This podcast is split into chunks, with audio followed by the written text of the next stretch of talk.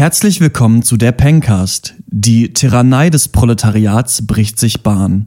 Wenn Ochsen zu Kulturkritikern sich aufschwingen, bleibt dem Connoisseur nur die Option, sein Plädoyer der Vernunft in Schweigen zu hüllen. Nur weil vier spätpubertierende Marktschreier davon Kenntnis besitzen, ein Mikrofon anzuschalten, muss man, Gott bewahre, noch lange nicht innehalten und lauschen. Dabei fing alles so vielversprechend an.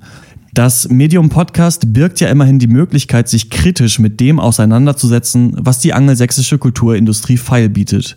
Doch hier wird gebellt, beleidigt und schonungslos verunglimpft. Beim Pencast, da hören wir nur, aber wir verstehen nicht. Dr. Peng, Dr. Peng, Dr. Peng.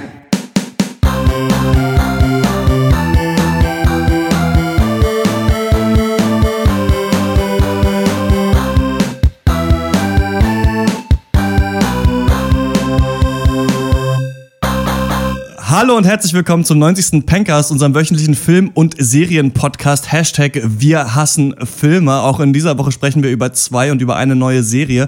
In Zoolander 2 mischen Ben Stiller und Owen Wilson als Derek Zoolander und Hansel die bunte Wunderwelt der Haute Couture auf. Die Oscar-nominierte Dokumentation Kartellland erklärt uns die Welt der mexikanischen Kartells ohne mexikanische Kartells. Und in der neuen Serie Vinyl erzählen Martin Scorsese und Mick Jagger vom Musikbusiness der 70er Jahre. Mein Name ist Christian Eichler und wie immer rede ich mit Horst Lukas Diestel. Oh, hallo. Malte Springer. Hi. Und Max Ole von Raison. Ja, ja, hallo. ja, die aufmerksamen Hörer werden es äh, vernommen haben. Wir haben uns neue Namen ausgedacht. Wir haben jetzt seit fast zwei Jahren unter unseren Klarnamen Dr. Eck äh, Dr. Schwarz, Dr. Snips und Dr. Loco gemacht und jetzt fancy Künstlernamen uns überlegt. Ich finde, ich fahre ganz gut mit Christian Eichler. Das hat was Bodenständiges, so wie die Eiche, aber auch so das Christliche, was man in diesen Zeiten auch oft vermissen lässt. Und deswegen äh, gefalle ich mir ganz gut mit dieser Mischung. Ja, ich bin mit meinem Künstlernamen auch sehr zufrieden. Malte hat sowas Nordisches, Myster äh, irgendwie Mystisches. Ja. Aber Springer ist natürlich auch ein lustiger, ne? ein Clown, der bin ich auch. Das ist ja ein Verweis auf den Springer Verlag wahrscheinlich, so ja. polemisch. Ja, ja, das auch. Ja, ich der weinende, ja. Der weinende Clown, ja. ja. ich habe mir überlegt, halt diese mit den Dornen, ne? Äh, immer scharf am Pieksen. Und äh, dachte mir dann halt irgendwie so einen lustigen Doppelnamen wäre irgendwie witzig. Äh, ja. Ja, ich habe meinen echten Namen genommen. Ach so, ja gut. Das ist auch schön. Alles klar, dann kommen wir zur Hörerpost. Ja, schönen guten Tag. Ich wollte nur mal äh, sagen, dass ich diesen Podcast da, den Sie machen, echt nicht so geil finde. Sorry. Äh, okay, alles klar. Äh, dann äh, danke auf jeden Fall fürs Feedback, gell? Ja, tschüss. Was für ein Vollidiot. Wie kann man so wenig Ahnung von Filmen haben? Maxi schreibt, äh, guten Tag in die illustre Pencast-Runde. Ich habe euren Podcast vor nicht allzu langer Zeit entdeckt und bin jetzt schon treu dabei und freue mich jede Woche auf den neuen Cast. Tatsächlich macht das so Spaß zuzuhören, dass ich zum Beispiel bei The Revenant die Folge vor und nach dem Gucken des Films nochmal angehört habe. Das macht alles sehr viel Sinn und man hat das Gefühl, man möchte am liebsten mit am Tisch, am Tisch, am Tisch sitzen. Großes Lob. Aufgefallen ist mir auch, dass ihr das eine oder andere Mal auch die Synchro thematisiert. Meist dann, wenn einer der Doktoren eben die Originalfassung nicht schauen konnte, so zum Beispiel bei den Folgen zu The Martian oder Straight Outta Compton. Nämlich einfach mal sagen, dass die Synchro eben nicht immer nur scheiße ist, sondern dass es da auch mal was gibt, was ganz gut gelungen ist. Völlig fair.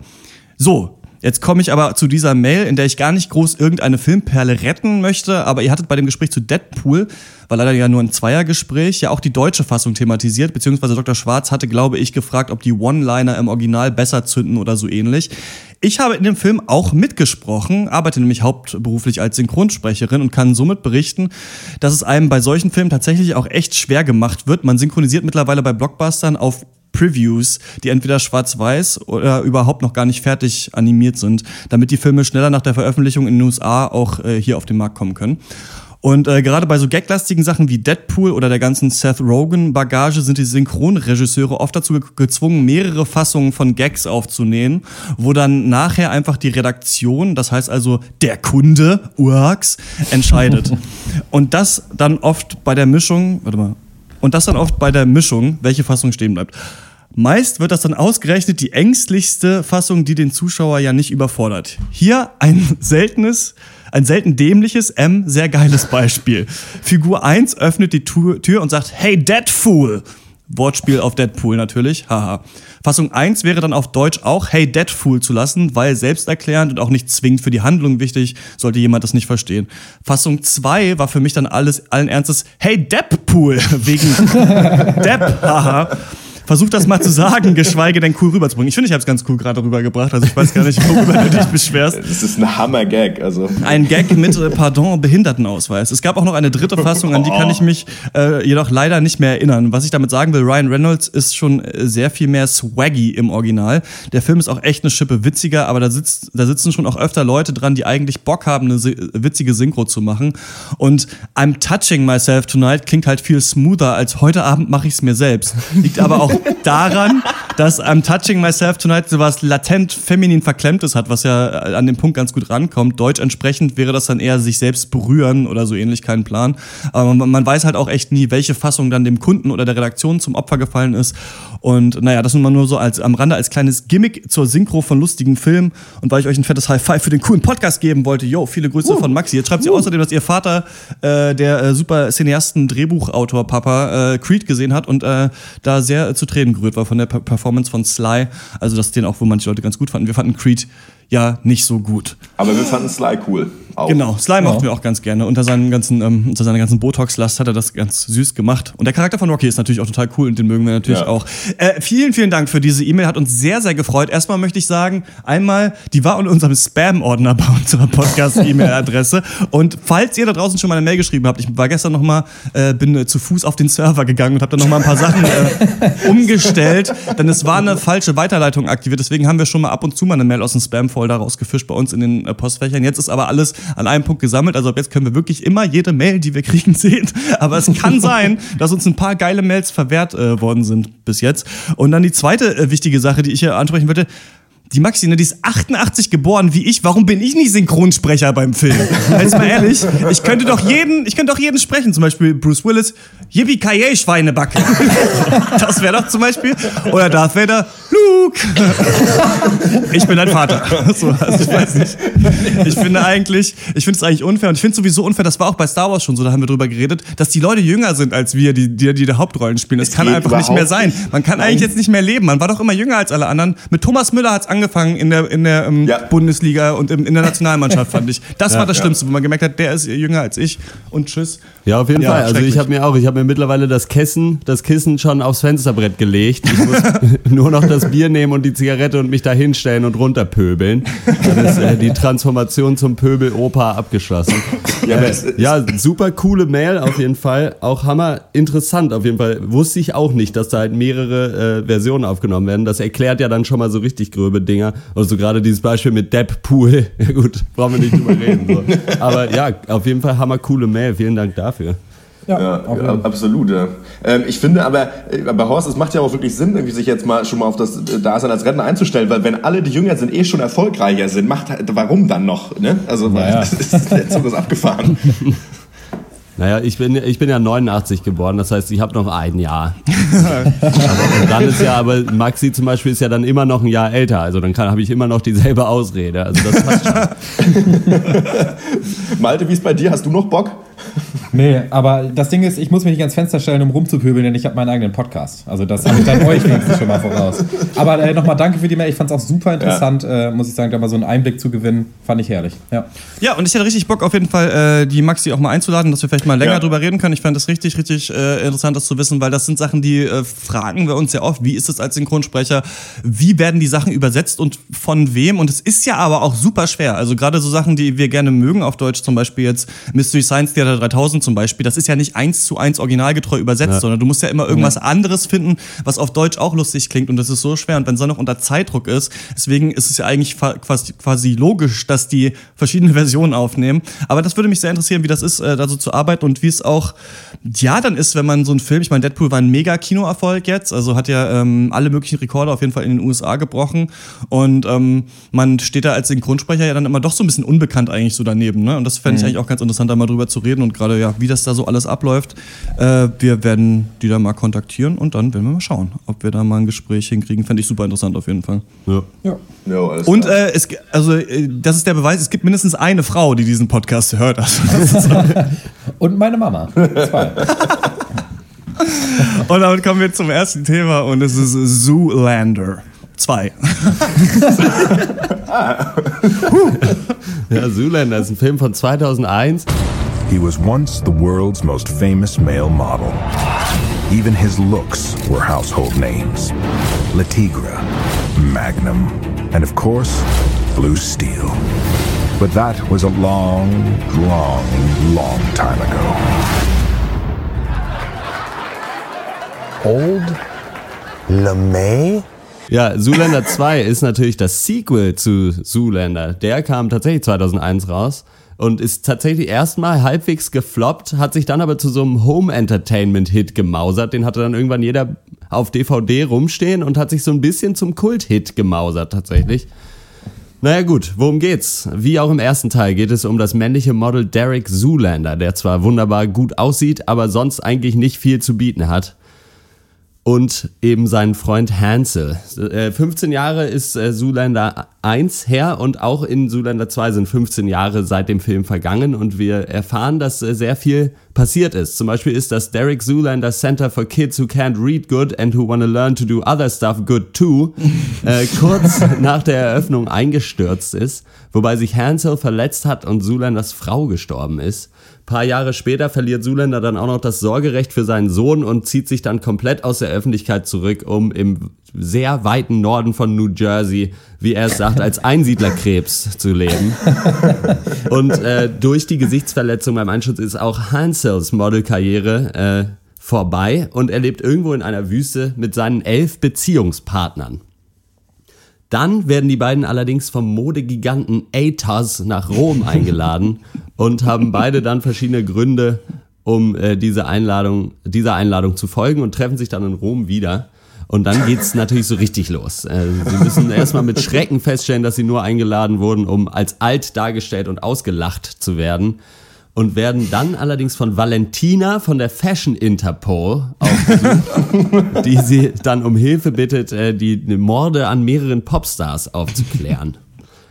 Da stellen sich natürlich einige Fragen. So, kann Derek Zoolander seinen Sohn wiederbekommen? Kann Hansel sich der Verantwortung als zukünftiger Vater stellen? Was hat Mugatu mit dem Ganzen zu tun natürlich? Wie viele Cameos kann man in einen einzelnen Film reinforcieren? Und kann man hier an Zoolander 1 anknüpfen?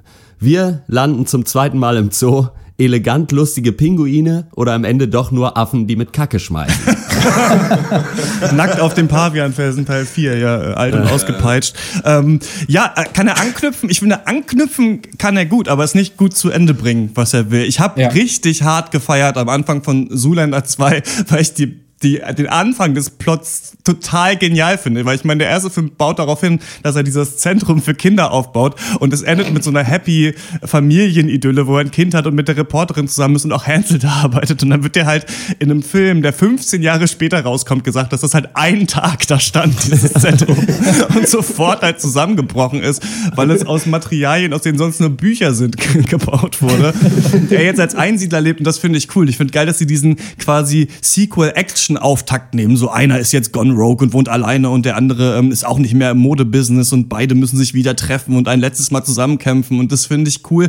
Ich finde am Anfang hat der Film auch noch diesen ganzen Swag und Esprit, den der alte Film hatte. Also schafft es in coolen Schnitten in so Nachrichtensendungen zu zeigen, was passiert ist über die Zeit, ist ja. richtig schnell, wird dann mega langsam und langweilig und verliert seinen Faden total, finde ich, im, in der Mitte des Films. Also das besteht dann fast nur so aus Rohrkrepierern und langweiligen Szenen. Ähm, ich hatte Zoolander 1 nicht gesehen gesehen, bis ich jetzt tatsächlich in einer dreieinhalb Stunden Session die beide hintereinander weggeguckt habe. Bin außerdem sehr müde. Ähm, ich finde nur ganz kurz meine Meinung zum ersten Teil. Ich verstehe, warum das ein Kulthit ist. Das ist nicht das absolute Gag-Feuerwerk, finde ich, Zoolander 1. Aber es findet die Mischung, die der zweite Teil für mich nicht hinkriegt. Und das ist, seine bekloppte Welt so ernst zu nehmen, dass die Hälfte des Humors eigentlich darauf basiert, dass du nicht fassen kannst, wo du hier gerade unterwegs bist und dass sie es wirklich durchziehen. Das ja, ist so ja. cool. Also er schafft es im ersten Teil, finde ich, so diese Modewelt zu kritisieren.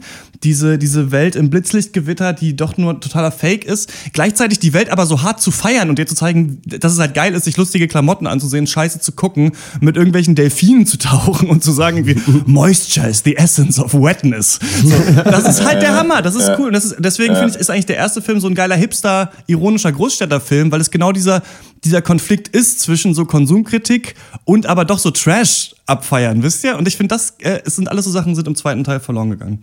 Ja, ich habe genauso wie du die Meinung, dass gut angeknüpft wurde, aber gegen Ende von Zoolander 2 muss man dann doch sagen, das war ein ziemlicher Misserfolg, weil er, wie du auch schon das gesagt hast, er hat eine völlig falsche Richtung eingeschlagen. Also Zoolander 1, zumindest wenn es nach mir geht, war halt so lustig, weil es halt eine clevere Comedy um dumme Charaktere oder um eine dumme Welt ist. Aber die Comedy stand eben im Vordergrund, die Story war mega simpel und geradlinig und halt Ben Stiller und Owen Wilson konnten einfach ihr Ding durchziehen. Aber Zoolander 2 hat dann auf einmal so viel Plot für drei Filme eigentlich fast und Stiller und ja. Wilson machen fast gar nichts mehr ab der zweiten Hälfte. Stattdessen kriegst du eine unlustige Celebrity-Cameo äh, nach der anderen. Das zerrüttet den Film total. Ich finde, der Film hat null Flow weil entweder der nächste komplizierte Plotpoint kommt, der niemand braucht, oder die nächste völlig bekackte Cameo. Dadurch der Film halt die ganze Zeit total zum Stillstand äh, kommt, oder? Wie seht ihr das? Genau, Cameo ist ja. so ein Auftritt ja. von einem Prominenten ja. in einem Film. Ich weiß nicht, ob jeder das weiß, wahrscheinlich schon, aber ich, ich sage jetzt nur einmal, weil das bestimmt noch öfter fallen wird. Also wenn einfach irgendwer, man, Stan mhm. Lee macht das ja immer in diesen Marvel-Filmen, ne, ist ja immer irgendwo zu sehen, ist der Autor der Filme, ne? nur kurz. Nur kurz für die Leute, die nicht so nerdig sind wie wir. äh, ja, ja, also ich weiß auch nicht, ich finde ja auch, man soll die Toten ruhen lassen, es sei denn, man ist Isildurs Erbe und muss die Korsaren von Umba besiegen. äh, und ich weiß nicht, bei Zuländer, finde ich, hätte man sich vielleicht ein bisschen klemmen können. Ähm, wir haben halt so ein ähnliches lächerlich, so ein ähnlich lächerliches Setup, ist klar. Wir haben einen Haufen Promis oder Celebrities da rumlaufen eingebaut und alles kulminiert in so einem völlig lächerlichen Showdown. Ne? Die Plots sind halt, hier finde ich im zweiten Teil, ist ja eigentlich diese, diese Tatsache, dieses Übermaß an Plot irgendwie, das ist ja, ich weiß nicht, soll das Teil der Comedy sein, weil es hilft, also eigentlich, an anderer Stelle hilft es eigentlich keinem. Ähm, ich weiß nicht, ja, einziger Lichtblick sind für mich eigentlich so halt Ben Stiller und Owen Wilson, weil die beide funktionieren, finde ich, in ihren albernen Rollen halt immer noch ganz gut, weil die Rolle des Derek Zoolander, das ist einfach geil. So und ja. Hansel, das ist einfach geil, dumm und das darüber kann ich auch immer noch lachen. So, das macht immer noch Spaß, wenn die ihre dummen äh, Grimassen aufziehen und äh, da weiß ich, Ben Stiller halt irgendwelche falschen Redewendungen einfach komplett deplatziert anbringt. Oder, keine Ahnung, irgendwie please accept my apology, not taken. Das ist halt einfach so, geht für mich jedes Mal mehr wieder gut rein. So und weiß ich nicht. Ähm, ja, insge insgesamt verlässt man sich aber glaube ich zu sehr darauf, dass man noch mal so ein bisschen den Aufguss vom ersten Teil macht. Ja. Und in der ersten Wald hat ja dieser Fashion-Welt äh, äh, Augenzwinker-Gag äh, so ganz gut funktioniert und war ja auch ein Kommentar. Aber der funktioniert 2016 nicht mehr so gut, finde ich. Es wirkt alles zu altbacken, die Gags und ähm, eben alles andere auch. Ja, ich finde, also gerade die Cameos fand ich auch interessant, weil die halt hier wirklich völlig forciert und komisch waren. Mhm. Und aber der erste Teil hatte ja auch alles voller Cameos. Äh, unter anderem zum Beispiel Donald Trump und David Bowie. Ja, ja, also, also da waren schon auch richtig viele Leute viele, dabei. Ja. Mhm. Aber da hat man es besser geschafft, das mit einzubauen. Und mit den Gags auch. Also ich hatte so das Gefühl, man hat denselben Bausatz genommen halt äh, viele Cameos und äh, hammer schlechte Gags, äh, die aber auch irgendwie eigentlich ganz witzig sind und ein bisschen äh, absurde Story und hat es beim ersten hat es alles gut zusammengepasst und hier halt überhaupt nicht. Also hier hatte man irgendwie ja. keine, keine Ahnung, keine Bauanleitung mehr dazu geliefert und die haben das einfach alles irgendwie zusammengespackst und dadurch wirkt es total komisch, weil die Witze nicht in der Story drin sind, sondern es ist Story, dann kommt kurz ein ja, Witz, ja, der aber nicht mit dazu genau. so. und deswegen fühlt es sich so dicht und nervig an. Weil sich im zweiten Zuländer nicht alles um die gleiche Sache dreht. Im ja. ersten mhm. Teil hängt das alles klug miteinander zusammen. Der erste Zoolander ist eigentlich ein ziemlich intelligenter Film davon, wie das ja. geplant wurde. Nicht, nicht von dem, was er vom Zuschauer abverlangt. Das ist total einfach zu verstehen. Aber dass es quasi eine Reporterin gibt, die so einen Skandal ähm, aufdecken möchte. Dass, dass die Modeindustrie quasi damit natürlich äh, das weiterhin braucht, dass halt Kinder irgendwelche ähm, Arbeit leisten da in Malaysia oder sonst wo. Und da natürlich interessiert ist, dass dann, dass diese Verhältnisse so bleiben und der neue Präsident daran nichts ändert und den deswegen umbringen will. Das ist affig, aber es macht auf eine Art, ergibt es Sinn. Und ja, dann ja. bewegt sich auch alles in so einer Modewelt. Und am Anfang hast du halt diesen Battle, diesen Standoff zwischen eben Zoolander und Hansel. Und der ähm, bietet schon sowas, so einen erwartbaren Showdown, auf den du wartest. Die sind so cool eingeführt, die Charaktere. Und dann irgendwann, wenn sie sich gegenüberstehen, dann, ähm, dann ist das so elektrisiert und dann funktionieren die Gags besser. Und ich habe das Gefühl, so im ersten Zoolander ist das so ein richtig gutes Universum, was zusammenpasst und was sich um die gleichen Sachen dreht. Und im zweiten ist es so, dass eben Sachen reingepackt sind, wie dieser Sorgerechtsfall von sein, ja. für seinen Sohn, der dann auf so einem ganz komischen Internat ist und dann gibt's noch diesen rituellen Mord an jemandem und das ist alles sowas. dann gibt's diese Geheimagentin, aber niemand hat da so ein richtiges Ziel. Also sobald ja. Zuländer und Hansel aufeinandertreffen, gibt es eigentlich nur Szene nach Szene nach Szene. Und da vermisst der, lässt der Film irgendwann richtig den Punch vermissen, finde ich. Also dann ist irgendwie, dann werden Szenen ganz lange ausgespielt, was einer Comedy echt nicht gut tut, finde ich. Und auch sehr viel wird da geflüstert und das ist auch sehr depressiv zwischendurch. Also am Anfang des Films, mhm. wo die beide so abgehalftert sind, ich finde, die hätten halt sich treffen müssen, dann wieder abkumpeln, dann hätte es einfach losgehen müssen. Da hätte man mal vielleicht noch mal drei Set-Pieces einbauen sollen, eine coole Reise und vielleicht ein paar coole neue Charaktere etablieren, die man noch nicht kannte, die jetzt für so junge Leute stehen. Man hat es versucht, aber nicht ganz geschafft, finde ich. Und dadurch, ja, ist es dann doch nur so ein Stückwerk und nicht so ein wirklich guter Kosmos wie im ersten Film. Ja, auf jeden Fall. Dadurch zeigt Zoolander 2 für mich auch so ein bisschen einfach das grundlegende Problem von Comedy-Sequels. Und äh, da stimme ich auch Max zu. Eigentlich äh, auf den Grund, warum die überhaupt nicht gemacht werden sollten von Anfang an. Ich meine, was willst du denn tun? Du kannst entweder versuchen, komplett den originalen Film zu emulieren, Weißt ja. aber, dass du halt an das Original höchstwahrscheinlich eh nicht rankommst. Oder du versuchst halt was Neues, aber dann denkt sich der Zuschauer oder zumindest ich, eigentlich hätte ich doch lieber mehr vom Alten gesehen. Also deswegen, die Krux ist schon da. Ja, die, also, die gibt es schon von Anfang an. Und ich meine, zwischen den Filmen liegen 15 Jahre. Und es ist ziemlich eindeutig, dass hier halt versucht wurde, das jetzt so zeitgemäßer zu machen. Aber irgendwie mit Katy Perry, Justin Bieber, einem Selfie-Stick und Hashtag Neil deGrasse Tyson, das reicht halt nicht, um irgendwie diesen Film nach 2016 zu hieven. Das hatte, ja, das fand, ich fand das halt lame und uncool, hatte diesen ja. Anstrich von so 50-jährigen Versuchen, noch einen hippen Comedy-Film zu schreiben. Ja. Ich hatte auch irgendwie krass das Gefühl, als ob da lange dran geschrieben worden wäre. So, weil so dieses ins Neue hieven, was du ansprichst, ist ja. auf jeden Fall da. Aber dann so mit so Hipster-Kritik und dann halt auch so, haha, wir töten Justin Bieber, so keine Ahnung, 2010 hat angerufen, die wollen ihre Internet-Neider-Kommentare von 15-jährigen Pickeljungen zurück.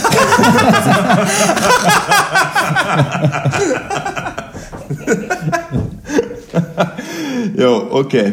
Ähm, das, ja, was, soll, was, soll, man dazu noch sagen? Ja, was, das war die Comedy-Bombe, die so ein bisschen jetzt erst also, irgendwo, irgendwo war schon Lunde zu riechen. Nee, es war gut. Mhm. Aber es ist genauso. Und ähm, ich finde auch eben, die, wie hier auch der Hipster an sich beschrieben ja. wird, ist halt auch schon, dachte ich halt, also da kannst du gerne nochmal einen Spruch ähnlicher Art zubringen. Ähm, das ist halt irgendwie nix. Also, aber ja. Das fand ich nicht so dumm. Also ich fand diesen Typ, der halt die also ich fand das einen witzigen Kniff, dass der Typ sich halt die ganze Zeit selbst widerspricht, um dieses Ironische der jungen Kultur zu zeigen. Das, so, ich schon das fand ich nicht ja. so schlecht. Ja, das glaube ich, aber ich fand ich, ich, ich fand es noch nicht so schlecht, meine ich, meine ich damit. Das fand ich ganz, mhm. hat mich ein bisschen an Aziz Ansari erinnert. Aber was ihr ansprecht, das habe ich auch ein paar Kritiken gelesen, ist, der Film dreht sich ja genau um die Thematik, die wir ihm gerade vorwerfen. Also er dreht sich ja darum, dass das alternde Stars sind, die das neue Business nicht mehr verstehen. Und jetzt werfen wir dem Film vor, dass er zu altbacken ist, um einen neuen Comedy-Film zu machen. Und das ist ja witzig, weil da ist ja eigentlich ein Kommentar darauf drin, aber man schafft es nie, den wirklich auszuspielen oder wirklich zu zeigen, was war denn das Tolle am Alten.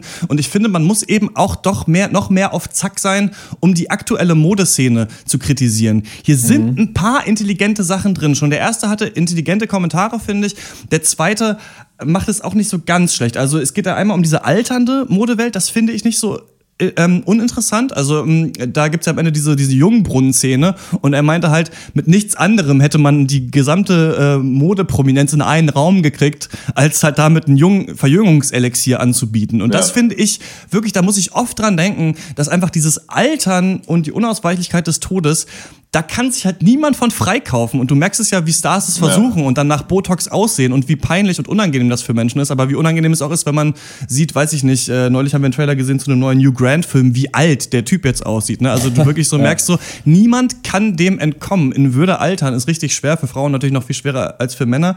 Und ich finde nicht schlecht, im neuen Film hast du, da sind die am Anfang in so einem Hotel und da geht es darum, dass das irgendwie so biodegradable, super äh, Öko-Modezeug ist. Da wird versucht, so eine Anspielung zu machen. Aber ich finde einfach, die Owen Wilson und Ben Stiller, die sind nicht mehr so firm in diesem Setting der aktuellen Mode. Also wenn du ein aktuelles ja. Modekommentar machst, dann musst du mehr auf Instagram eingehen, dann musst du ein bisschen mehr den Hipster-Kommentar machen. Dann brauchst du doch jüngere Leute, die ein bisschen zackigeren Comedy-Film machen und nicht diese alten Zoten die ganze Zeit raushauen. Und ich glaube, da Zuländer halt damals tatsächlich auch ein Kommentar war und das auch dazugehört, muss es das eigentlich jetzt auch wieder sein, sonst wirkt es eben ja sehr altmodisch. Ja, auf jeden Fall. Ja, für mich gibt es insgesamt einfach viel zu wenig her als einen zweiten müden Aufguss. Also insgesamt kann man einfach so sagen oder festhalten. Ich finde, die Comedy funktioniert manchmal besser, mal schlechter. Also das ist halt überwiegend der gleiche mittelmäßige Humor. Ähm, ja, aber da ist, ich habe da, eigentlich ist es durch. So. Ja, es ist halt, der erste geht halt komplett über die Chemie zwischen Owen Wilson und äh, Ben Stiller und das funktioniert da richtig gut. Und die funktioniert im zweiten auch, aber davon kriege ich viel zu wenig zu sehen. Einfach weil ja. es die ganze Zeit irgendwelche Story-Sachen gibt. Und selbst äh, Will Ferrell als Mugatu war im ersten herrlich, fand ich im zweiten auch ganz cool, wie er, ja. also diese Rolle, die er spielt, aber da auch, da hatte er vielleicht drei Minuten für Zeit, so. Und das war halt irgendwie doof. Für mich hat, für mich hat Will Ferrell äh, trotzdem rausgestochen hier in dem zweiten Film. Ich ja. finde, der bringt es irgendwie immer noch und auch diese Rolle. Ja. Klar ist das irgendwie auch ein bisschen die einfachste Rolle des Films. Er muss halt over the top irgendwie rumkrakeelen. Aber das, das, war schon relativ konstant amüsant, fand ich auch. Und ich fand halt eben Stiller und Wilson nicht so stark wie du zum Beispiel, Max. Ich fand, die haben für mich teilweise gelangweilt ein bisschen gewirkt. Und ja, immerhin waren sie nicht so grauenhaft wie die ähm, zwei großen weiblichen Rollen. Also ich meine, ich hasse einfach so Charaktere wie den von Kristen Wick deren einziger Witz ist es, dass sie einen komischen Akzent haben und ja. kacke aussehen. Also Dann können sie ja. auch deutschen Stand-up machen einfach. Ja. Vergleichbar mit zum Beispiel Samuel L. Jackson in Kingsman. Das war für mich derselbe Deal. Das ist mir zu lazy, das wird zu schnell langweilig und irgendwann noch nur noch nervig. Und Penelope Cruz, also boah, weiß ich nicht, Penelope warum Cruz die ist überhaupt die zugesagt hat, diese Rolle zu spielen. Ich fand oh, das so. Das, oh, nee. Aber da ist man eh was auf der Spur, dass man sich so denkt, so die ganzen Stars, also Zuländer muss ja schon einen guten Ruf haben, so in der prominenten Welt, weil wer da alles jetzt drin ist in diesem Film und ja. da sein Gesicht für hergibt, für diesen Schrott, so die müssen echt gedacht haben, wow, das wird super cool, da, da unterschreibe ich mal lieber, da stelle ich mich ja. mal lieber rein und sage irgendwas Dummes. Wenn das der Mega-Hit wird, dann bin ich auch mit dabei. Jetzt müssen sie sich alle denken, ach du Scheiße, was hab ich da verbrochen, ja. Ja, ich glaube, ja, aber keine Ahnung, ich finde ja bei Penelope Cruz ist ja so die Nelle Furtado der Filmwelt. Also man weiß, man weiß nicht, was, ja, gehörst du da eigentlich hin? Ich weiß, ich habe noch nie einen guten Film mit der gesehen, aber das mag sich ändern. Vielleicht kann mir da auch immer noch mal eine E-Mail schreiben und sagen, wo, wo ist da was zu finden. Mhm. Ähm, ja, vielleicht hatten die Leute auch einfach nur Bock auf Ben Stiller und Owen Wilson, weil das geile Leute sind zum Abcornern. Ich glaube nicht, dass die Leute dachten, oh, Zoolander 2 wird das nächste große Ding. Ja, weiß ich nicht. Der hatte eine große Marketingkampagne und äh, vielleicht haben sie gedacht, dass da, äh, dass da was ja. Äh, Großes draus wird. Aber klar, man weiß es nicht genau. Alles klar, für mich gibt es für Zuländer zwei, dreieinhalb von zehn Punkten. Ich fand den Auftakt stark, ich fand das Ende stark. Das sind aber auch genau die beiden Szenen gewesen, die besser inszeniert waren als der Rest des Films. Das muss man mal wirklich sagen. Und das ist am ersten Film stärker. Also da gibt's bessere Kamerafahrten, coolere musikalische Überblendungen, die dann wirklich auf die Punchline hin diesen Film ziehen. Und das ist beim zweiten Teil nicht so doll da, gerade im Mittelteil fast gar nicht. Und das deswegen finde ich glänzt ähm, Will Ferrell auch, in, weil er am Ende auch diese ganzen Momente bekommt, in denen er wirklich glänzen darf. Und ähm, ja, ja, das hat mir dann ein bisschen gefehlt, deswegen ja dreieinhalb von zehn. Ja, von mir gibt es auch nur drei von zehn. Ich muss, muss aber sagen, dass ich das Directing von Ben Stiller gar nicht so schlecht fand. Ich ähm, fand eigentlich die Kameraarbeit auch ziemlich gut, aber das Skript ist zu sehr absolutes Stückwerk. Es wird immer wieder zerrissen, du wirst rausgeholt, gibt beschissene Plotpoints noch und nöcher, unnötige Szenen und dadurch zieht dann auch der Humor nicht mehr so viel. Und es wirkte einfach nicht frisch genug und ja, deswegen auch diese niedrige Bewertung von mir. Mhm. Ja, von mir gibt es auch drei von zehn Punkten. Äh, einfach beim ersten Teil bleiben, den kann, den kann man sich ganz gut mal mit einer Tüte Chips auf den Samstag geben. Aber äh, hier finde ich einfach Finger weg. Braucht man echt nicht. So, es sei denn, man ist Hardcore-Fan. Ja, aber selbst dann, also ich fand den ersten echt richtig klasse und ich war hier auch einfach hauptsächlich dann enttäuscht. Von mir gibt es auch äh, drei von zehn. Zuländer ist im Kino. äh, Zuländer 2 ist in den deutschen Kinos, wenn ihr den gesehen habt. Fans vom ersten Teil seid oder auch nicht, dann schreibt uns eine Mail an podcast.drpeng.de. Jetzt geht die E-Mail-Adresse wieder richtig gut und wir sehen jede E-Mail. Ähm, gerne sagen, was äh, findet ihr, hat der Film besser oder schlechter gemacht als der erste Teil und funktioniert er als Comedy-Film? Und mich würde mal interessieren, was sind so Comedy, amerikanische Comedy-Filme, die ihr richtig gut findet und wo, welche haben auch gute Sequels? Ich habe nämlich wirklich ein bisschen überlegt, welcher Comedy-Film richtig gutes Sequel hat und mir ist irgendwie keiner mhm. eingefallen, ähm, weil das meistens tatsächlich immer nur so ein, so ein, so ein oller Aufguss ist einfach von dem. Aber ähm, genau, das würde mich interessieren. Podcast.drpeng.de ist die Adresse. Und äh, damit kommen wir zum nächsten Thema und das ist Kartellland. There's an imaginary line out there between right and wrong, good and evil. I believe what I am doing is good, and what I'm standing up against is evil.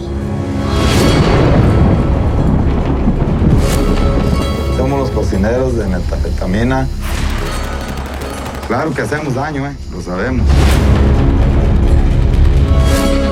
It's the cartels. They're the ones terrorizing their own country, and now they're starting to do it over here.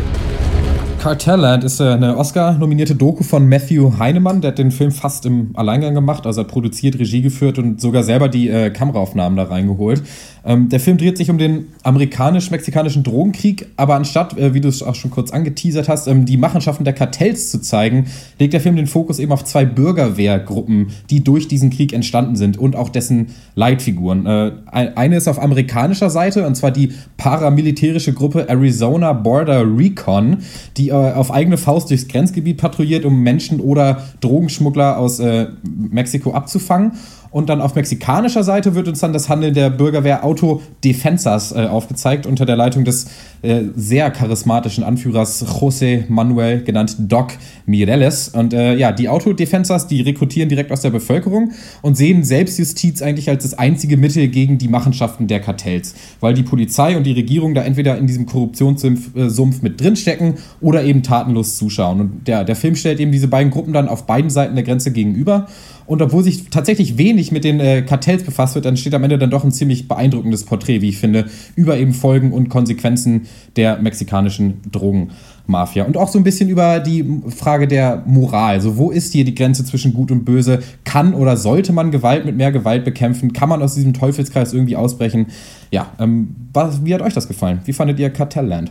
Ja, also mir hat es wahnsinnig gut gefallen. Kartellland ist wirklich drückend intensiv. Ähm, man, hat ein, man hat ein wahnsinniges Bild, man hat eine bessere Kamera als im Til Schweiger Tatort. Äh, Hashtag mhm. Craft. ähm, ähm, und ja, mir gefällt's immer super. Ähm, ich finde, es hat einen fantastischen Wow-Effekt. Äh, wenn eine Doku dir so beim Zuschauen so die Freiheit lässt, dir selbst halt ein Bild zu machen von der Sache.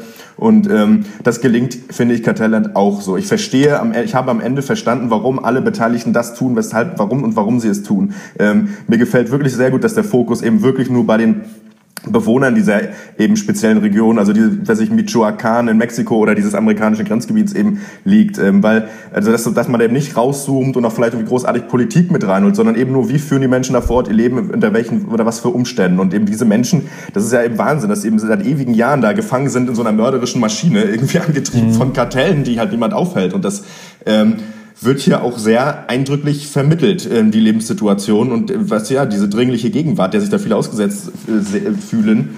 Ähm, und ähm, ja, das Einzige, was ich so zunächst zu bemängeln hätte, wäre eigentlich nur, ähm, ist, dass ich finde, die Musik manchmal ein bisschen viel Pathos drin hatte. Ansonsten, ansonsten habe ich, glaube ich, in meinem Leben noch nie so eine Dokumentation gesehen. Also visuell so beeindruckend und der Inhalt spricht für sich. Also ja. das ist schon, gibt's auch so nicht ein zweites Mal wahrscheinlich. Oder gibt's vielleicht schon, habe ich kenne ich, weiß ich jetzt gerade nicht. ja, visuell schon angesprochen, echt Wahnsinn. Habe ich noch nie eine Doku gesehen, die so gut aussieht, erstmal. Und es stimmt schon, also der hat in einem Interview auch mal, glaube ich, gesagt, dass er, was er, alles, was er machen wollte, ist zeigen, wie reagieren Menschen, wenn sie das Gefühl haben, dass sie von äh, den staatlichen Institutionen äh, die Hilfe, die ihnen zusteht, nicht bekommen, quasi. Ja. Und äh, da muss man ihm sagen, das ist ihm auf grandiose Art und Weise hier gelungen, einfach. Und gerade weil es eben so unmoralisch quasi oder ohne moralischen Kommentar stattfindet, sondern man einfach nur gezeigt kriegt, ist es echt eine Hammer-Dokumentation, auch wenn sie ein bisschen schwer anzugucken ist, finde ich, weil es halt schon einfach so der ewige Kreislauf der Scheiße eigentlich nur ist. Ja. ja. Also ja. ein bisschen zumindest für mich am Ende steht halt so, ja gut, du, es ist halt, wenn die, wenn die Situation erstmal so beschissen ist, so, dann kannst du echt machen, was du willst. Dann bleibt die Situation beschissen. So. Kartelland ist für einen Oscar nominiert als beste Dokumentation. Ich weiß nicht, ob wir es schon angesprochen haben. Hattest du es gerade gesagt? Ja. Ah, okay, sorry, dann habe ich es äh, überhört in meiner Müdigkeit. Ähm, deswegen haben wir die jetzt auch äh, hier äh, zum Ansprechen nochmal rausgesucht, weil ich deswegen habe ich sie geguckt und deswegen wollte ich nochmal mit euch drüber sprechen. Ich finde es schön, dass ihr die auch so gerne mögt und ich finde sie nämlich auch richtig, richtig gut und ich finde, dass hier viele Sachen zusammenkommen, die immer wirklich interessant sind in einem Film und die auch einen intelligenten Film ausmachen und das ist das eben, die nicht einfach schwarz-weiß gemalt wird, das sind die Guten, das sind die Bösen und ähm, so und so ist zu handeln, sondern dass sich das Leben eben in Grauzonen bewegt. Außerdem ist das eine total aktuelle aktuelle Doku, wenn man sich die ja. Flüchtlingsthematik in Deutschland anguckt. Hat ja, nichts ja, mit Drogen oder Mexiko oder sonst was zu tun, aber dass sich Bürgerwehren wieder bilden, dass Menschen denken, der Staat würde ihre Rechte nicht genug verteidigen und das kann ja auf beiden Seiten sein, ne? dass man denkt, die Flüchtlinge werden nicht gut genug geschützt oder dass Bürger denken, äh, ihre Rechte ähm, werden mit Füßen getreten, weil die Ausländer kommen und hier weiß ich nicht was machen. Und ähm, gerade Klausnitz, jetzt hat man ja neulich gesehen, wo so ein Ausländer, äh, so, ein, so ein Flüchtlingskind, so ein Ausländer, aus dem Bus, aus dem Bus gezerrt gefeuert wird, zum Beispiel. Und äh, da dieser Mob demonstriert in Bautzen, wo jetzt ein Flüchtlingsheim gebrannt hat und Leute die Feuerwehr behindert haben, da ranzugehen. Ja. Also man fragt sich wirklich mittlerweile und ich glaube auch dieses, dieses Entsetzen, was man hat, man fragt sich, was, was, was ist hier los? Und ich glaube, demnächst werden wir alle, glaube ich, politisch werden. Also ich weiß nicht, man wird irgendwann, die kann man es, glaube ich, nicht mehr aushalten. Das ist eben interessant, ne? wenn man denkt, die Politik hat es nicht mehr im Griff. Ähm, der ähm, Ethan Nadelman, ich habe das schon mal bei Sicario erwähnt, der hat mal einen TED-Talk gehalten, der darum geht, why we have to end the war on drugs. Warum der Drogenkrieg das Schlimmste ist quasi, was man als Reaktion auf den Drogenhandel ähm, machen ja. kann, weil so viele ja. Menschen dabei sterben und weil tatsächlich, also er sagt auch, es ist schwierig, soll man Drogen legalisieren oder nicht? Es ist natürlich schwer, aber es hat viel positive Auswirkungen gezeigt. Also in Deutschland zum Beispiel kannst du ja als Heroinabhängiger dann äh, Heroin bekommen tatsächlich, um dann halt mhm. halt langsam Entzug äh, zu starten, was ja zum Beispiel völlig undenkbar ist in anderen Ländern und so weiter. In, in den USA kannst du aber Marihuana zum Beispiel erhalten, äh, wie heißt es, Medical Marihuana oder so. Und ja. ähm, was hier wiederum noch undenkbar ist und so weiter. Also Versuche haben halt positive Auswirkungen gezeigt. Er war nämlich bei den verschiedenen Seiten, der, dieser Typ, der war in Mexiko, hat mit den Kartellen gesprochen und die das Angebot quasi haben an diesen Drogen, ne? Und hat halt gesagt, ja, okay, was denkt ihr dann ist das Problem? Die haben gesagt, ja, das ist die Nachfrage. Du wirst die Nachfrage nicht stoppen können. So Leute werden immer ja. Kokain kaufen wollen, deswegen produzieren wir das weiter. Dann war er bei den Leuten halt, die da, diese Drogenpolizisten quasi, ne? Die halt sagen so ungefähr, ja, gut, äh, solange die, das Angebot kommt, also wird man es nicht stoppen können. Sobald, solange das Kokain aus Mexiko kommt, wirst ja. du hier den, wirst du es nicht stoppen können, dass es reinkommt. Und dann sagen die Leute, die halt am Zoll arbeiten, sobald halt Angebot und Nachfrage da sind, so, können wir ihn hier nicht kommen die Leute irgendwie über die Grenze. Und das fand ich ja. halt so spannend und das zeigt dieser Film nochmal auf. Jetzt habe ich viel geredet, ohne einmal über den Film zu reden. Ich finde es ganz toll, wie der ähm, komponiert wurde, wie hier die G Geschichte erzählt wird. Denn das ist wie in einem fucking Pablo Escobar Biopic und das muss man ja. erstmal schaffen, weil man wirklich die Story, das ist ja immer schwer, bei, bei einer Dokumentation ist die Geschichte ja in der Welt und du musst sie quasi so rauslesen aus der Welt, dir überlegen, was zeigst du davon und was ergibt dann für den Zuschauer eine tatsächliche Handlung, die er verfolgen will. Und das habe ich selten so krass gesehen wie bei Kartellland weil du am Anfang anfängst, dass du da bei diesen ähm, mexikanischen Kartellleuten bist, das fast das einzige Mal, dass man Menschen von einem Kartell sieht in diesem Film, ganz am Anfang, ganz am Ende des Films, ähm, die da diese äh, Drogen ähm, kochen und dann bist du direkt bei diesem, wie heißt der, Doc, ähm, dem Dr. Mireles, Mireles. genau. Mireles. Ja. Und ja. erst dachte ich so, okay, das ist halt ein Bauer, der hat sich bewaffnet. Der sagt halt, ja, ich habe hier meine Knarre und sowas, es gibt die Kartells, die entführen unsere Leute, deswegen ähm, muss man sich bewaffnen. Und dann merkt man irgendwann, nee, warte mal, der ist ja in dieser Gegenwehr drin. Und dann merkt man irgendwann, was überhaupt diese Gegenwehr macht. Man ist total dabei bei dieser Action, was unglaublich ist, auch was für, eine, für ein Risiko äh, der Filmemacher ja. auf sich genommen hat. Und dann siehst du irgendwann, ey, der ist ja auch noch Arzt im Dorf. Ja. Und das ist wirklich wie in einem guten Spielfilm und zeigt so interessant halt, was eben diese Möglichkeiten sind, sich selbst zu bewaffnen und dass eben du, du so richtig mitfühlen kannst mit denen, sich denkst, ja, geil, dass sie sich bewaffnen, endlich zeigt's einer mal den Kartells und dann ist es eben wie auch in einem tatsächlichen Mafia-Film, zeigt man aber ja klar, aber wenn es keine Gerichtbarkeit der, dieser, dieser Autodefensers am Ende gibt, dann können die machen, was sie wollen und dann werden sie eben zu den Strukturen, die sie bekämpfen und das fand ich unglaublich beeindruckend. Ja, ja ihr habt viele Sachen gesagt. Ich muss ja in den Kanon echt mit einstimmen. Erstens beeindruckende Bilder, zweitens hammermäßig gute Struktur und eben drittens diese Auflösung dann der Kreislauf aus Scheiße, wie wir es so schön gesagt haben. Eben genau diese Hoffnungslosigkeit, die dieser Film perfekt zeigt. Aber ich finde es, ich muss noch mal herausstellen, wie krass ich das finde, dass dieser eine Filmemacher so unglaublich nah ja. an diese ja. Gewalt und diese Machenschaften rangekommen ist, weil man guckt den Leuten wirklich über die Schulter. Man kann nicht näher dabei sein und selbst bei Feuergefechten, die Leute beballern sich, man sitzt quasi in der ersten Reihe und man bekommt auch bei Hinrichtungen, ne? Also es gibt bei ja Hinrichtungen, bei, bei Begräbnissen. Und man hat da, dadurch, dadurch bekommt man das Gefühl, man hat dir an was teil, was eigentlich gar nicht für meine Augen bestimmt ist. Also ich mhm. bin selten so tief in so eine krasse kriminelle Parallelwelt ja. eingedrungen, die so surreal scheint, wenn du halt auf deinem verkackten Couch irgendwie äh, auf deiner Couch in deinem Wohnzimmer sitzt und dann hat es eben auch noch diesen, diesen Mehrwert, dass es halt nicht verwackelt ist, dass es halt wirklich fast eine bessere Bildsprache hat als irgendwie äh, ein, ein, Spielfilm. Also das fand ich ja. megamäßig beeindruckend. Und eben dann äh, diese angesprochene Struktur, dass du halt beide Gruppen hast, in Amerika und in Mexiko, die halt gegenübergestellt werden. Ich fand diesen Kontrast so toll, weil auf der auf amerikanischer Seite hast du echt nur so eine Handvoll weiße Spinner, die in Arizona hocken, ja, ja. sich selbst geschneiderte Militäruniformen anziehen und irgendwie in der Wüste auf die Jagd gehen. Und auf der anderen Seite diese Autodefensers, äh, Autodefensers in Mexiko, die halt wirklich zu leiden haben, die sich wirklich wehren müssen, die halt wirklich von Gewalt und Mord geplagt sind Und, und ja, und man kann die Worte der einen Gruppe auf die Situation der anderen immer beziehen. Und das ist immer so, das ist halt mega geil. Ich, Ja, und ich find- verhaspel mich jetzt, aber mach mal weiter, ja. Selbst Ja. bei diesem Aufzeigen der Gruppen ist es ja auch noch super differenziert. Also so, es kommt zwar so ein bisschen sehr, ist aber glaube ich auch durch unsere Augen einfach so rüber, dass halt die Amis entsprechend die Spinner sind und Ja. die anderen die Guten. Aber selbst da wird einem ja gezeigt, also dass ja dieser, dieser Leader da von dieser Arizona Border Recon halt eigentlich ja auch kein voller Idiot ist. Also der ist Nö. natürlich ein Idiot, aber der meint es ja wirklich gut. Also das ist ja, er denkt ja auch, er ist ja voll ends davon überzeugt, dass er da was Gutes tut. Ja. Und gleichzeitig hast du halt aber auch in diesen mexikanischen Autodefensers halt diesen so einen jugendlichen Spacken, der sich halt hammer darüber freut, dass er einen Elektroschocker hat und damit halt die Leute malträtiert. So und du denkst Ja. so auch und das halt wirklich auch in beiden Gruppen halt einfach, das sind halt Gruppen, da sind sowohl Spastis drin oder halt Idioten als auch äh, halt äh, Leute, die es wirklich gut meinen und aber im Endeffekt bringt's ja halt so viel, wie es dann bringt. So. Ja. Ja.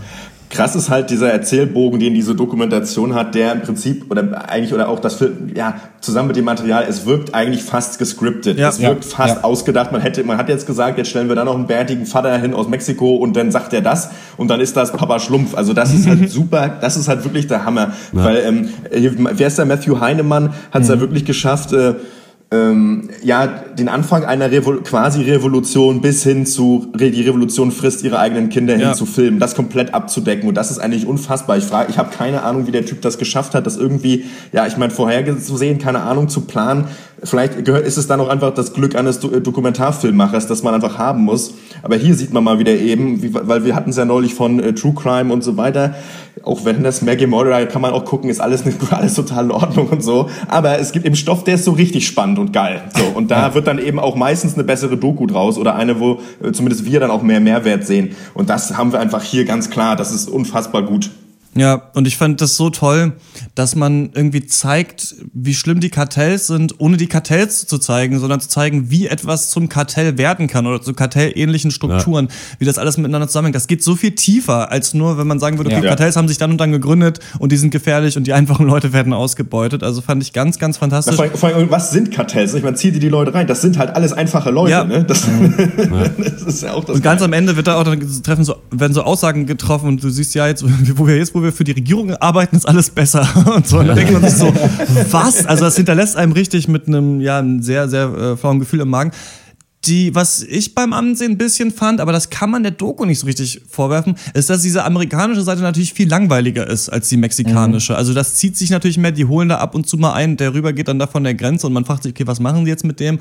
Aber man hätte sich fragen können, ob man denen weniger Zeit gibt. Am Anfang denkst du nämlich, der Zeitanteil wird gleich sein. Und dann habe ich das Gefühl, dass beim Auswerten des Materials so ein bisschen gemerkt wurde, okay, wir wollten eine Gegenüberstellung machen und sind dann auf die Hammer-Story gestoßen in Mexiko. Und der mussten wir mehr Raum geben. Ich finde es trotzdem gut, dass die amerikanische Seite drin ist. Hat euch die gelangweilt, die, die amerikanische?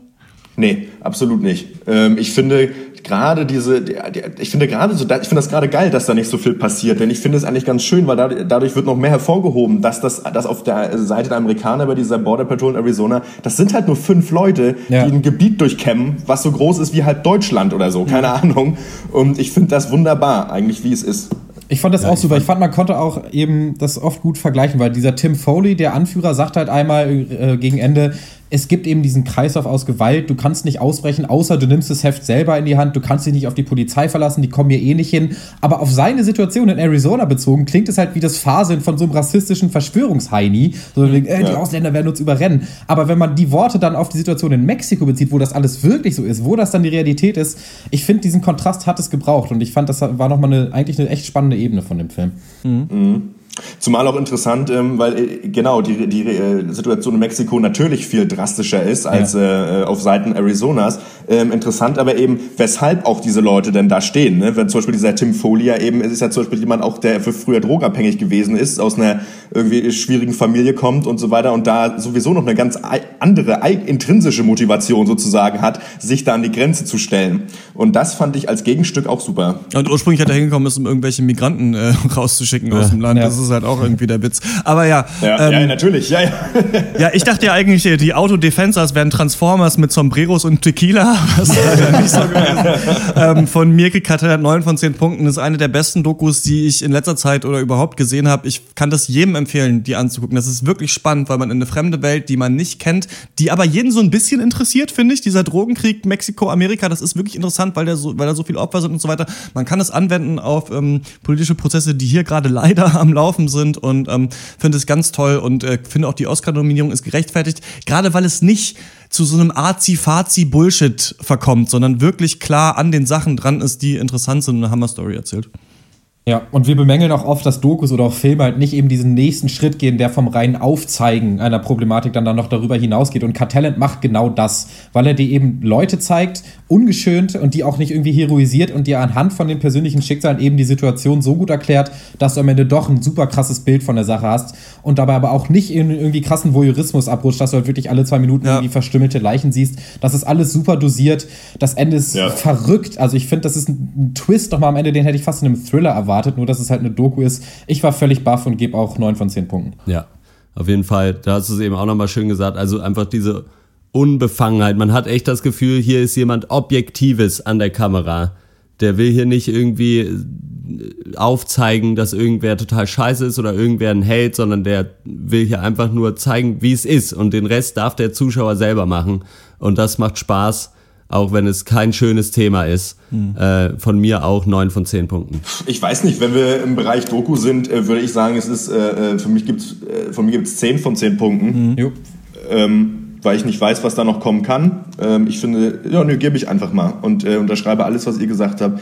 Auf jeden Fall angucken, gibt's ja bei Netflix.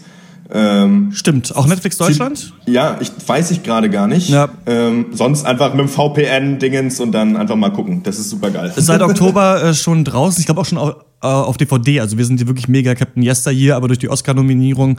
Und ähm, ja, ich freue mich richtig, dass ihr den auch so mochtet, weil ich, weil wir Sicario ja auch schon so geil fanden. Und ich dann habe ich diese ja. Doku gesehen und dachte so geil, das ist ja das nochmal von einer anderen Seite, aber genauso ja. intensiv und herrlich. Also wirklich ganz toll. Ich bin gespannt, was der äh, Regisseur als nächstes macht. Wenn ihr den äh, gesehen habt, dann schreibt uns mehr, wie ihr den fandet oder wenn ihr andere Dokumentationen kennt, die auch so intensiv sind wie Cartelland oder so äh, intelligent gerne schreiben. Auf sowas habe ich äh, immer äh, richtig viel Lust und ähm, genau die Adresse ist podcast peng.de. Und wir kommen zum nächsten Thema und das ist die neue HBO-Serie Vinyl.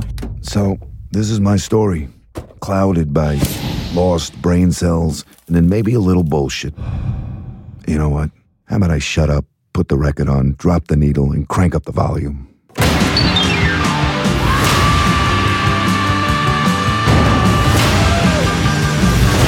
Vinyl ist eine neue Fernsehserie auf HBO, gerade frisch angelaufen. Staffel 2 wurde auch schon angekündigt, also es ist nicht so ein Anthology-Miniseries-Format, sondern geht alles weiter.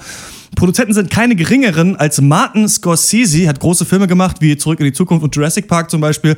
Mick Jagger, Frontmann der Beatles, kennt man vielleicht. Und äh, außerdem noch äh, Rich Cohen, der hat Boardwalk Empire und Wolf of Wall Street geschrieben tatsächlich. Ähm, Bobby Cannavale, wie spricht man aus? Cannavale. Cannavale. Cannavale. Bobby, Bobby Cannavale spielt äh, den Kopf der Plattenfirma American Century Records. Richie Finestre. Und äh, der ist ehemaliger Schläger, kokainabhängiger Arschloch und Lebemann. Sein Talent, Talente erkennen. Also der hat wirklich ein gutes Ohr. Und in dieser Serie geht es auch um das AR-Department eines Labels, also die Leute, die Künstler entdecken, akquirieren und halten sollen. Nun hat American Century Records gerade einen Knebelvertrag mit Led Zeppelin unter Dach und Fach gebracht. Die haben jetzt aber ihre beschissenen Konditionen gerafft und wollen aussteigen. Das wiederum sieht eine deutsche Firma nicht gerne, die gerade American Century Records kaufen wollte. Also hat Richie jetzt nur kurz Zeit, die Wogen zu glätten, indem er sich mit allerlei schmierigen Playern aus der Musikszene der 70er abgibt. Es spielt übrigens in den 70ern. Schön, dass das jetzt im letzten Satz mal rauskommt. ja, ist Weine ein alter Hut wie ein Fedora oder doch wieder voll bei den jungen Leuten in wie Schallplatten? Weine ist der älteste Hut. Äh, ist eigentlich für mich dasselbe Problem wie mit Zuländer 2, nur dass es dadurch noch viel, viel schlimmer wird, dass sich die Serie so hammermäßig ernst nimmt. Alles in Weine hatte für mich so einen Bart. Also für mich war das Klischee-Recycling der Marke HBO, also komplett ausgetretene Story-Motive und zwischendurch halt ein paar Schocker. Die Leute nehmen Drogen, haben Sex und sagen auch mal Fuck. Schockt niemanden, der, der in seinem Leben schon mal eine Serie geguckt hat. Und was es dann Oder bei euch zu Hause war. Oder bei uns zu Hause.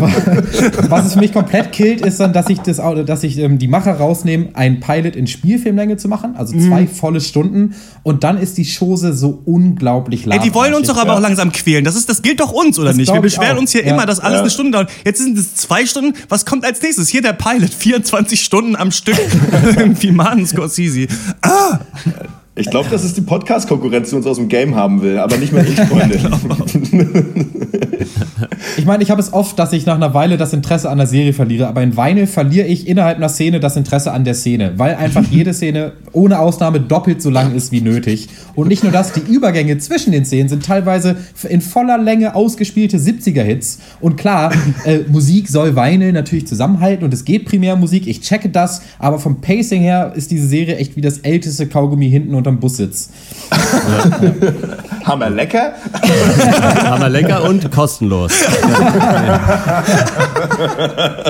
also ich äh, war hier auch überhaupt nicht zufrieden. Das Thema an sich ist ja interessant. Ich hätte gerne ja. eine Serie gesehen darüber, wie in den 70er Jahren dieses ganze Racket-Ding äh, dann äh, ausging und wie die Plattenverträge da Ding. Aber das wird halt wenn ich dieser Serie Glauben schenke, dann wird alles damit geregelt in den 70ern, dass man irgendjemandem eine kleine Tüte Koks zukommen lässt. Und ist halt egal, ob es darum geht, einen Plattenvertrag abzuschließen oder ob du einfach für die Klofrau gerade keinen Groschen hast. So. Das ist halt völlig Wurst. So. Und das ist so langweilig. Es ist langweilig, weil du ganz genau weißt, okay, jetzt gibt es ein Problem, dann kriegt wohl gleich irgendwer ein bisschen Koks. So. Und das musst du dir, das passiert dann auch, aber es dauert zehn Minuten, bis irgendwer endlich seine Tüte Koks unter, unter der Teetasse entdeckt. So. Keine Ahnung. Nee, das ist einfach nix. Ja, ich weiß nicht, die versuchen ja halt irgendwie so eine Aneinanderreihung von so 70er Jahre Klischees als tiefen Einblick in das Musikleben, äh, in das äh, Innenleben des Musikbusiness zu verkaufen. Und das ist halt so ein bisschen stumpf, finde ich. Also, ähm, und es ist, am Ende ist, haben wir wieder den alten Hut. Irgendwie, wir schauen nur, aber sehen nicht, ne? Und wo ist halt die, wo, wo ist halt die Tiefe, ne? Wo ist der Protagonist, mit dem ich mitfühlen will? So, dessen Geschichte ich überhaupt abkaufen will? So, es reicht halt nicht, dass mir der Hauptcharakter in Overnarration dann erzählt, dass er früher auch mal ein ganz kleiner Fisch war, äh, damit ich irgendwie in die Story reinkomme. Und ähm, ja, das, das ist halt Kacke. Und Leute aus dem Record-Business erzählen sich gegenseitig die gleichen Sauf- und Lebensgeschichten. Also aber nur zu, zu völlig unklaren Zeitpunkten. Irgendwer sitzt hier am Tisch und erzählt wieder einen Schwank von früher. Vinyl ist wirklich so ein bisschen wie wenn du mit so einem Bluesrock-Faddy in der Kneipe sitzt und er sich ungefragt, also ungefragt kommt der zu dem Tisch und dann erzählt er dir, ey, früher war das doch so und so, ey, ACDC, ey, Mann, Alter, das war Regiermusik. Weißt du, du denkst immer so, verpiss dich dich, ich kenne dich nicht. Weißt du? Beziehungsweise ich, ich, ich, kannte dich schon, bevor du dich hingesetzt hast. So, und da, da habe ich keinen Bock drauf. So, fick doch. Ich stelle mir gerade vor, dass du so durchs Wohnzimmer läufst, dass du durchs Wohnzimmer läufst und auf einmal so tsch, drehst dich um und auf einmal das Weine an, ohne dass du es irgendwie in dein, in dein Haus lassen wolltest. ja, die Frage auch zu müssen, du hast gerade die Frage gestellt, wo ist hier der ähm, liebenswerte Protagonist, der dieser Richie da sein soll? Das ist ja so ein bisschen ein Anti-Held, ne? wie man ihn immer wieder hat, raucht, kokst, äh, ist ein Arschloch. Äh, die Familie wird, glaube ich, erst nach anderthalb Stunden vorgestellt, dass es die überhaupt gibt. Also ich wusste gar nicht, dass er eine Familie ja, hat, bis ja. auf einmal seine Frau anruft. Und da ist ja die Frage, was macht den aber liebenswert, den Anti-Held? Und manchmal braucht es gar nicht so viel. Ich glaube, was es hier sein soll, ist sein gutes Gespür für Musik. Das ist so seine gute Seite, die rüberkommt. Und das finde ich ist cool dargestellt in der Serie. Ich mochte das gerne. Also ich, zum Beispiel geht er da auf, in der ersten langen Szene auf ein Konzert. Ja, da wird ein ganzes Lied komplett ausgespielt. Aber ich finde, da wird diese Stimmung von Konzertatmosphäre früher gut eingefangen. Also ich finde es eigentlich richtig geil, dass so ein, so ein, wie halt so ein Außenseiter auf so eine neue Szene trifft. Und er ist ja alt und es wissen eben immer die jungen Leute, was richtig geil ist. Und das kannst du als alter Menschheit oder als Alternder immer schwierig nachvollziehen. Deswegen muss er sich halt auf die Suche geben. Und ich mag mhm. diese Momente, Momente gern. Und wenn er was Neues entdeckt, wenn er jemanden hört und denkt, so der hat dieses Gift, gute Musik zu machen. Und ähm, das hat mir sehr gut gefallen da am Anfang. Ich finde sowieso, dass das vom Aufwand her man schon merkt, dass äh, Scorsese oder immerhin jemanden, der es kann, daran sitzt. Also ich finde, es sieht sehr gut aus. Die Beleuchtung ist, finde ich, der Oberhammer in manchen Szenen. Also gerade in dieser, da am Anfang bei dem Konzert in der Menge, wo alle jubeln und er nur so äh, starren Blickes äh, da drin steht. Das, das fand ich ganz toll. Aber sonst, es ist viel Rumgesitze und Gerede und dafür ist die Geschichte nicht interessant genug. Es geht halt hauptsächlich darum, dieses Label zu retten. Und ja, das ist nicht so spannend. Da hätte man sich mehr darauf konzentrieren müssen. Es glänzt immer ein bisschen, wenn es um Labelpolitik geht, wenn da die A&R-Schluffis rumsitzen und irgendwelche Platten hören und nicht erkennen, dass ABBA wahrscheinlich ein Hit werden wird. Das finde ich immer cool. Mhm. Aber das kennt man eben schon auch aus anderen Sachen. Also zum ja. Beispiel gibt es gibt's natürlich Empire. Die Serie ist auch eine Serie ja. über eine Plattenfirma. Und das ist halt eine hammerdumme Drama-Comedy-Serie. Aber da gibt es jetzt auch um solche Thematiken. Und die werden manchmal intelligenter eingebunden, als ich jetzt bei Vinyl gesehen habe. Und natürlich, äh, Malte, du hast ja auch gelesen, ich weiß nicht, ob ihr anderen es auch gelesen habt, ähm, Kill Your Friends von John Niven. Das ja. ist ja äh, so ein Buch, wo es sich genau darum, darum dreht, dass jemand in den 90ern ist es da, also zur Zeit, wo gerade so Oasis und so äh, super bekannt sind und die Spice Girls, ähm, in so einer Plattenfirma im A&R-Department auch arbeitet. Und das ist das ja. größte Arschloch, was du je gesehen hast. Und da gibt es nicht mal einen Grund, ihn zu mögen. Ich weiß immer noch nicht, wie John Niven das geschafft hat. Du hast einfach jeden in dieser Plattenfirma, außer diesen Typ, der das Buch erzählt, obwohl er offensichtlich der schlimmste Mensch der Welt ist. Und ähm, das macht es alles so schön deutlich, diesen Konflikt. Das wird ja auch verfilmt. Gab es schon einen Trailer mit dem Nicholas Holt heißt Holt. er. Ja, genau. genau. Ich weiß nicht, wann der, wann der rauskommt, der Film. Das wird interessant. Aber ich finde ja, wenn man sich für die Thematik interessiert, auf jeden Fall äh, Kill Your Friends lesen. Das ist unglaublich intensiv, das Buch. Und ähm, ja, deswegen kann mehr brauchen wir nicht unbedingt viel dazu sagen zu Vinyl. So ja. für mich nicht so interessant, hat mich nicht so gefangen. Charaktere, Charaktere waren spannend genug, finde ich. Also Plot und Charaktere, bisschen zu mau und zwei Stunden, ja, was soll das? ja. Jetzt sind wir endlich zu dem Podcast geworden, der den Leuten sagt, lest doch lieber mal ein Buch. Wir hatten uns geschworen, dass es nie so weit kommt, aber gut. Ja. ja, muss ich auch so unterschreiben. Gut, dass du das Buch ansprichst, weil ich äh, mir da auch eine Notiz zu gemacht habe. Vor allem, weil auch zwei Storylines aus dem Buch in diesem Pilot geklaut werden. Also zum einen der Deal mit den deutschen Geschäftsmännern, zum anderen die Drogen-Exzess-Mordszene, ähm, ohne jetzt viel spoilern zu wollen. Ähm, Gab es eins zu eins zu beiden Kill Your Friends, aber ja, das zeigt halt einfach, wie dieser Serie einfach das Alleinstellungsmerkmal fehlt. Ich fand das einfallslos, mir fehlt Persönlichkeit oder das Gefühl, dass sich hier wirklich auch mal was Neues getraut wird. Und dadurch bin ich halt auch distanziert beim Gucken. Und das muss man der Serie dann auch ankreiden, dass sie es echt nicht schafft, dass du hier irgendwie eine emotionale Bindung äh, zum Protagonisten äh, aufbauen kannst. Und dadurch kommt es dann eben ja zur viel zitierten Langeweile.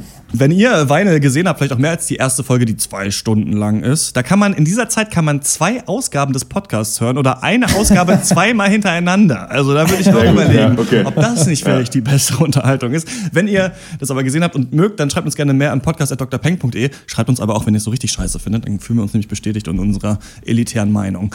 Ähm, Weine läuft jetzt auf HBO und ähm, genau. Wir freuen uns über Post. Und wir kommen zur Abschlussrunde. Was hat uns sonst popkulturell oder anderweitig bewegt?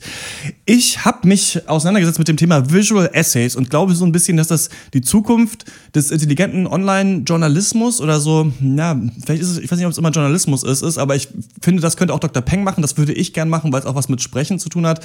Ihr kennt das ja, ne? Zum Beispiel Tony Su, Every Frame a Painting haben wir ja mal ähm, zusammen ja. geschaut. Also quasi Leute, die Videos machen, die Dinge erklären. Jetzt mal ganz einfach. Und ähm, da geht es aber nicht immer nur darum, dass jemand vor der Kamera steht und dem Zuschauer was erklärt, sondern dass das alles so ein bisschen mit After Effects cool bearbeitet ist, dass eben Infografiken eingeführt werden und halt eine Thematik erklärt wird. Und die Kanäle, die am coolsten sind, sind eigentlich welche, die sich genau wie Dr. Peng und genau wie wir das auch gerne machen wollen oder was wir anstreben, irgendwann mal richtig gut zu können, ist ja so normale popkulturelle Sachen tief tiefgehend zu analysieren, aber dann wieder so, dass es jeder verstehen kann und es nicht abgehoben wirkt. Und da gibt es einen, den kannte ich bis jetzt nicht, ist aber einer der erfolgreichsten visuellen Essayisten auf YouTube. The Nerd Writer heißt der. Das klingt, ist natürlich ein doofer Name eigentlich. Aber der macht einen ganz schönen Rundumschlag. Zum Beispiel ein Video geht darum, warum Rihanna's Single Work kein Tropical House ist, sondern auf Dancehall-Musik basiert und erklärt dir halt in einem 6-Minuten-Video, warum dieses Wort der Presse blöd ist, warum es die jamaikanischen Wurzeln der Musik verleugnet und wie eigentlich Dancehall entstanden ist aus westafrikanischer Musik und eben Ska und sowas. Und das ist super cool. Und äh, da gibt es auch zum Beispiel ein anderes, wo er den Herr der Ringe äh, durchgeht, den Film, und halt die verschiedenen musikalischen Themes aufzeigt, die gespielt werden im Film und wann das passiert. Und dass zum Beispiel dieses Gefährten-Theme halt erst mit einem kompletten Orchester gespielt wird, wenn die ganzen Gefährten alle zusammen sind und wenn die Reise wieder auseinanderbricht, sind es weniger Instrumente und sowas. Und ich merke, sowas finde ich richtig cool. Und äh, The Nerdwriter ist auf jeden Fall jemand, an dem man sich da ein Beispiel nehmen kann. Dann habe ich noch einen Sci-Fi-Film gesehen, Another Earth heißt der, ist so ein bisschen ein Indie-Liebling. Die ist vom gleichen Regisseur von auch I Origins, ich weiß aber gerade nicht, wie er heißt. Geht darum, dass eine junge Frau beim MIT zugelassen wird zum Studium, aber dann taucht eine zweite Erde im Himmel auf und sie fährt auf der Autobahn und guckt nach oben und fährt dann ähm, eine Familie tot bis auf den Mann, der fällt aber ins Koma und sie muss in den Knast. Und als sie rauskommt, ist die Erde am Mond immer noch, äh, noch näher an unserer Erde und man weiß immer noch nicht, warum sie da ist. Und der Mann erwacht auch aus dem Koma und sie versucht sich jetzt halt irgendwie dafür zu revanchieren, dass sie halt die komplette Familie auf dem Gewissen hat und ähm, fängt dann an, da zu putzen unter einem Vorwand. Egal, auf jeden Fall ist es so ein bisschen so eine persönliche Geschichte, die gleichzeitig auch eine Science-Fiction-Geschichte ist, die einen coolen Twist hat, aber auch dieses Problem, was man öfter mal so bei Sci-Fi-Filmen hat, dass man merkt, hier wurde wahrscheinlich so eine Kurzgeschichte von Asimov oder so genommen und versucht auf einen Film auszuweiten. Und das wäre ein besserer Kurzfilm gewesen, finde ich, weil es ergeht sich sehr doll im Mittelteil um diese persönliche Beziehung, die schon echt gezwungen ist und sieht ganz schön aus wie ein Studentenfilm dafür, dass er so gute Bewertungen hat, ist mir da nicht ganz diese Sci-Fi-Atmosphäre rübergekommen, aber der Twist und ähm, so das, was am Ende passiert, ist trotzdem cool. Ähm, also so eine leichte Empfehlung für Another Earth. Ja, ich kann schon mal was für nächste Woche anteasern. Ich habe nämlich äh, mir die fünf Oscar-nominierten besten Kurzfilme angeguckt. Gestern im kleinsten Freiburger Indie-Kino, das es gibt. Nur ein Saal, der war aber prall gefüllt. Und äh, muss schon sagen, dass ich insgesamt ziemlich enttäuscht war von äh, mhm. der Qualität. Irgendwie waren die alle ziemlich belanglos. Und ich würde mir auch wünschen, dass es da zwei Kategorien gibt, weil es waren drei Dramas und zwei Comedies. Und wie soll man das eigentlich vergleichen? Weiß ich nicht. Ähm, rauszustellen, deswegen war der amerikanische Beitrag Day One. Das ist äh, die schlechteste Grey's Anatomy-Folge, die ich jemals gesehen habe. ähm, dazu 30 Minuten Elends-Porno aus Österreich und äh, eine belanglose Hipster-Comedy aus Großbritannien. Ja, äh, war nicht so dolle, aber äh, gibt es nächste Woche mehr Infos drüber. Und dann sage ich euch auch, welche, äh, von welchem ich gerne hätte, dass er gewinnt. Geil. Ich habe äh, Musik dabei. Äh, mittlerweile schon einen Monat alt, also nicht mehr fresh, aber äh, ist ein Hammer-Album. Äh, Brit britischer. Brit am Mittag Indie-Folk. Äh, britischer Indie-Folk, Alternative Folk äh, von Daughter, kennt man vielleicht. Ja. Die ja. Band, das war ursprünglich nur so eine Singer-Songwriterin und da ist jetzt Mitte Januar das Album Not to Disappear rausgekommen. Und äh, vor allem die Single Doing the Right Thing ist äh, ein wunderschönes Lied, ist äh, sehr ruhig, aber sehr stark, auch emotional, kann man sich sehr gut anhören. Not to Disappear von Daughter. Habe ich auch gehört, ja. finde ich auf Albumlänge nicht ganz so stark. Ich mochte aber auch, ich glaube, New Ways, das erste Lied vom, äh, vom, mhm. vom Album, fand ich auch ganz stark. Ja, so ein bisschen schöner, so Depri-Rock ja. für einen verregneten Nachmittag. Wie, wie man es mag ja. für den Februar. Ja, aber, aber bestimmt nicht so De ja, Depri, Depri, dann habe ich aber auch noch was. Äh, hier vor, äh, von der Band, äh, der äh, aus Seattle stammenden Band äh, Bellwitch. Äh, das letzte Album äh, Four Phantoms ist so ein ganz schwerer, atmosphärischer, also eigentlich fast, ja, nicht nur fast, eigentlich so meditativer Doom-Metal. da wird aber nicht, da wird aber halt da wird aber halt nicht rumgeschrien oder wird höchstens mal gesungen und das sind auch nur Bassist und Schlagzeug, auch wenn der Bass manchmal ein bisschen klingt wie eine Gitarre und das ist echt irgendwie, irgendwie ist das hammergeile Mucke, mal abgesehen davon, dass es eines der coolsten Alben, Albencover ist, die ich, dass ich seit langem, dass ich seit langem gesehen habe. Ja, ja, doch, das passt, glaube ich. Ähm, ja, ich glaube, Viking Metal Vater würde sagen, ja, zuweilen stimmungsmäßig erinnert sich an Bathory's One Road to Azar Bay. Da würde ja. ich natürlich nur in Teilen zustimmen wollen, so ein bisschen, was das Atmosphärische angeht. Ansonsten nicht so. Ähm, genau, soweit von mir, Belbridge. Ach so, und Horst und ich als Highlight, das ist natürlich ja. nur eine Empfehlung. Das Highlight war natürlich, Horst und ich gucken, haben Nick, Cage, Nick Cage's Klassiker äh, zusammen mit Gary Sinise, Gerrit dem Chinesen, äh, Snake Eyes auf Deutsch Spiel auf Zeit gesehen. Ne? Und das war ja was für uns Filmafficionados. Ne? Das ist äh, schon der Wahnsinn. Das ist so halt so ein äh, so Casino-Crime-Film mit Nicolas Cage als abgehalftertem, bestechlichen Cop, der dann doch noch sein Herz wiederfindet. Und es ist so schlecht an allen Ecken und Enden, dass man echt nur Spaß hat dabei einfach. Also es ist alles mit dabei. Nicolas Cage, der in ein Hotelzimmer reinkommt und dem Typen, der da drin ist, äh, mit zwei kräftigen Take-a-Walks und einer Drohung in der zur Drohung in die Luft gehobenen Faust und einem verzerrten Gesicht aus diesem äh, Hotelzimmer schmeißt. Der klopft dann fünf Minuten, geht dann auf den Gang, erzählt dem Bösen, wo Nicolas Cage ist, obwohl er ihn nicht kennt, geht dann zurück und äh, man merkt, dass er den Schlüssel einfach hatte. Das heißt, es ist nicht klar, warum er überhaupt gewartet hat. Plotholes ohne Ende, ja. völlig komische, dumme Twists und, und auch noch schlecht gespielt. Es ist ein wunderschönes Fest. Snake Eyes mit Nick Richtig. Cage. Also genau, und vor, vor allem für alle Filmfreunde, die gerne mal sehen möchten, wie Nick Cage als seine eigene Wachsfigur aussieht. Also das, das aber nur als kleiner Tipp, also Hint. Gucken, Freunde. Das war's für diese Woche. Wir hören uns wieder im 91. Pencast. Da reden wir über die beiden Oscar-Filme, die uns noch fehlen in unserer Sammlung. Das sind Spotlight und Room. Außerdem geben wir unsere Oscar-Tipps ab. Wenn's gut läuft, kommt der Cast schon am Samstag vor der Verleihung raus. Äh, welche Filme haben wir verpasst? Was sollen wir als nächstes besprechen? Schreibt uns eine Mail an podcast.drpeng.de und wenn ihr den Podcast mögt, dann empfehlt ihn euren Freunden, hinterlasst uns eine positive Bewertung auf iTunes. Einfach auf iTunes nach Pencast suchen oder den Link unter dem Podcast anklicken. Das war's von uns. Bis zum nächsten Mal. Ciao. Tschüss. Tschüss.